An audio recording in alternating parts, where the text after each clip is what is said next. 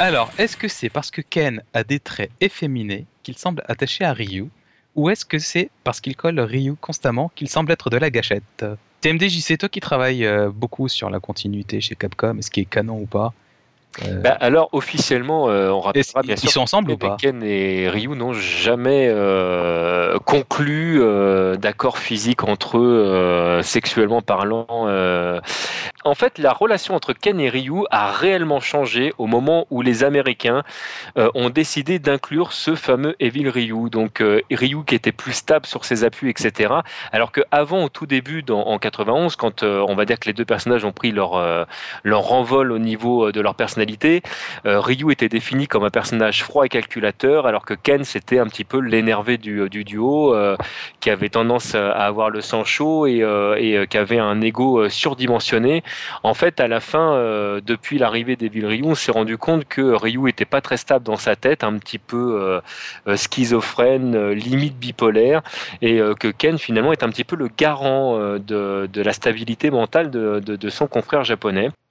Eh ben écoute, euh, moi j'en attendais pas tant. Il y a un autre commentaire aussi, c'est quand tu regardes le film Super Street Fighter 2 Movie, donc qui est le dessin animé magnifique qui a été fait autour de Street Fighter, la scène où euh, où euh, Ken soigne Ryu parce qu'il l'a cogné à la tête en lui mettant un bandage rouge qu'il a arraché à partir de son kimono, il me semble, ou c'est la ceinture de son kimono ou un truc comme ça. C'est ça, c'est son bandeau qu'il avait dans les cheveux. Voilà, c'est quand même très gay friendly la manière dont elle est mise en scène et réalisée, je trouve. Et, attends, excuse mais si tu reprends la série Street Fighter 2 Victory, euh, la scène où. Euh, non, non, ça n'existe pas, ça. Je ne fais pas quoi tu parles. Je ne peux pas. qui se jette nu dans la piscine et, euh, et, derrière Ken qui le rejoint en déshabillant aussi, en écartant bien profondément les cuisses, en disant Ouais, j'arrive Là aussi, on est quand même dans le gay friendly. Hein. bon, Well Cook. Quoi? Je sais que tu adores ça. Il y a une nouvelle rubrique qui s'appelle Canon Spike. Et euh, c'est notre euh, ami TMDJC qui fait euh, cette rubrique. Et donc, bah, je te laisse la présenter. Alors, oui. Alors, avant, euh, d'entamer le, sujet de, cette semaine, je propose dans cette rubrique, en fait, de prendre. Alors, dans un temps 1, on va commencer par l'univers de Street Fighter parce que cette année, c'est les 25 ans de, Street Fighter. Et je propose, en fait, de répondre à vos questions euh, que vous pouvez vous poser éventuellement sur l'univers de, de Street Fighter. Est-ce que cet élément est canon ou pas Sachant que je m'appuierai bien évidemment sur les documents euh, officiels pour vous répondre. Donc, c'est pas une question de est-ce que je suis d'accord ou pas avec les documents, c'est est-ce que c'est euh, reconnu officiellement euh, par Capcom ou non. Et pour commencer cette première rubrique, justement, puisque nous parlions d'Evil Ryu à l'instant, Evil Ryu est-il canon ou pas, les amis, à votre avis? Au début, non, mais après, oui. Eh ben, grosso modo, c'est un peu ça. C'est non, mais oui.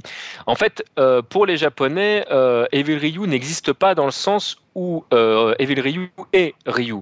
C'est-à-dire qu'à un moment donné de sa vie, il a le choix de partir du côté obscur de la force et de rejoindre euh, les affres d'Akuma, ou au contraire de passer du côté lumineux. Et en fait, ce qui se passe lors de, l'Alpha 2, c'est que Ryu fait le choix de vaincre euh, le côté sombre du Satsuki no Ado pour, euh, pour devenir le Ryu qu'on connaît dans Street Fighter 2. Sauf que le personnage Evil Ryu qui plaisait énormément aux Américains, avec un Roland prononcé d'un Star Wars avec le côté obscur de la force, euh, est devenu un personnage central. Un coup je suis gentil, un coup je suis méchant, et plus ou moins dès que euh, je ressens des mauvaises émotions, tel un Hulk, je change la couleur de mon kimono et j'ai les yeux, les yeux injectés de sang et je deviens mauvais. Comme dans Sur droite. Voilà, voilà, je ne reconnais plus mes amis, je leur latte la gueule parce que sinon c'est pas rigolo. Et là, le problème, c'est que les Américains ont récupéré les droits de Street Fighter en 2002 et que là, du coup, euh, bah, ils ont rendu certaines choses canon. Donc en fait, c'est pour ça que l'on voit Evil Ryu dans Super Street Fighter 4. En fait, il considère que de temps en temps, euh, Ryu pète un câble et il devient mauvais. Ce que les Japonais considéraient dans Street Fighter 2 et forcément Street Fighter 3 comme du passé. Voilà. Question Ouais, Street Fighter 4, il se passait pas avant ou euh Alors Street Fighter 4 se passe entre Street Fighter 2 et Street Fighter 3. Ce qui est logique. Ce qui est parfaitement logique, tout à fait. Question euh, C'était qui le premier? C'était Evil Ryu ou c'était Orochi Yori Ah, ça c'est une bonne question. Euh, euh, alors attends, parce que là, Orochi Yori, c'était dans KOF 97. euh, bah, ça dépend. Ah, Parce quoi que c'est la que- première quoi que fois que tu fin- le vois vraiment, c'est la fin de KOF 95. Oui, c'est vrai, dans la cinématique de fin, quand il déchire ses deux acolytes. Ouais. alors il les tue, même. Il les tue, hein. Elles sont mortes. per- le Ouais. premier personnage jouable dans ce cas-là, ce sera Evil Ryu. Sinon, euh, scénaristiquement, du coup, euh, bah, ce sera Yori. Alors, lequel a pompé l'autre? C'est libre aux auditeurs de ce. Mais ils ont tous pompé sur Dark Vador, cherche pas plus loin. Sans, oui, c'est vrai. sans rentrer trop dans le détail de la guéguerre euh, SNK euh, Capcom, euh, on peut dire que c'est vraiment un, un- on va dire un, un ping-pong qui était fait entre les deux éditeurs. En tout cas, la- l'arrivée euh, d'Evil Ryu en tant que personnage jouable était vraiment un choix des Américains.